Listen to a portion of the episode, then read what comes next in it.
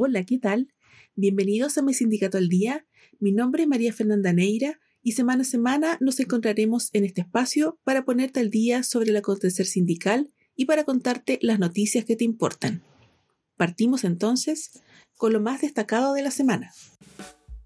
La ministra del Trabajo y Previsión Social, Janet Jara, se reunió en la mañana del lunes con representantes de la Coordinadora de Trabajadores y Trabajadoras de la Minería, organización que agrupa a siete federaciones y confederaciones sindicales del sector, tanto privada como estatal. Durante el encuentro, se acordó avanzar en una mesa de trabajo en la cual se abordarán distintos temas, entre ellos la reducción a 40 horas para jornadas laborales excepcionales, la ratificación del convenio 176 del OIT sobre seguridad y salud en las minas,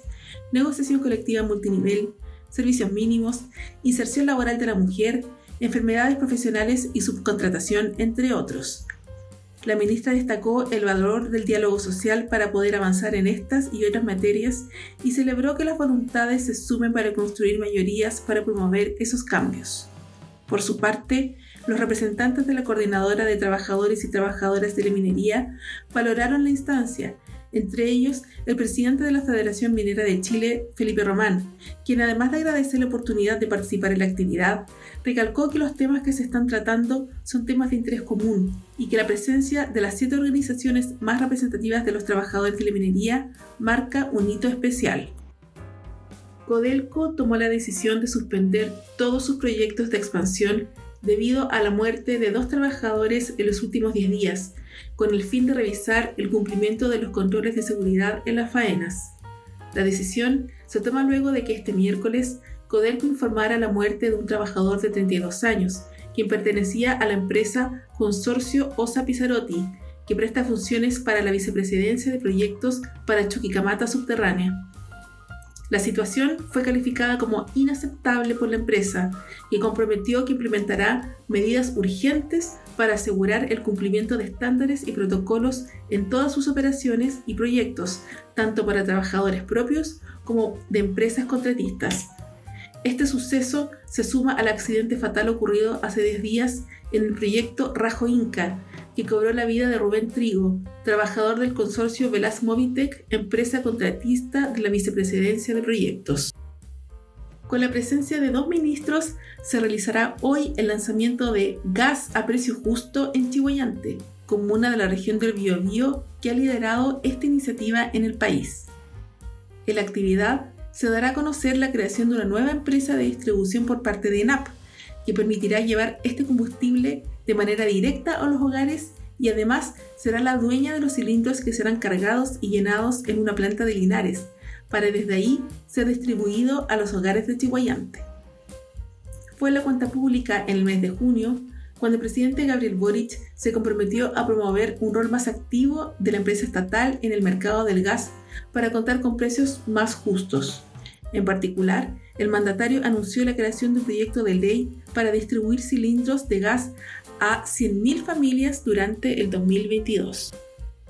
El 11 de julio ingresó a la Cámara de Diputados el boletín número 15.180-13, proyecto de ley que modifica el Código del Trabajo para otorgar a los trabajadores un permiso laboral para asistencia a reuniones con profesores de sus hijos, pupilos, niños o jóvenes respecto de quienes ejercieren el rol de apoderado.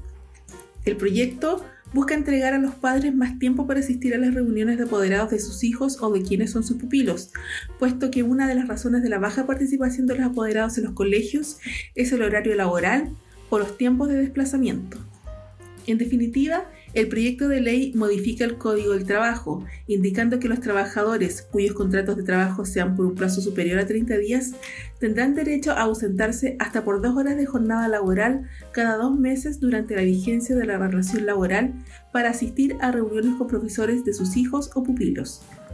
Asimismo, se propone que el trabajador debe informar del uso de este permiso con al menos 24 horas de anticipación al empleador o con 12 horas de anticipación en aquellos casos que correspondieran a una situación de urgencia.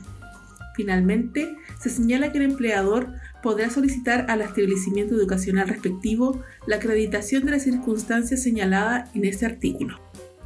El subsecretario de redes asistenciales, Fernando Arauz, dio a conocer que adelantar las vacaciones de invierno provocó una disminución cercana al 50% en la cantidad de urgencias respiratorias infantiles registradas en el país y una disminución de un 8% en ocupación de las camas UCI infantil. Sin embargo, fue enfático en señalar que como Administración de Salud no quiere ser triunfalistas dando a conocer las cifras.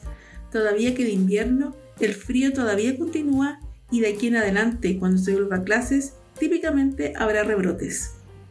Arauz indicó que lo que se ha hecho con este tipo de medidas es aplanar la curva que venía muy peligrosamente en ascenso y con eso poder atender a todos los niños.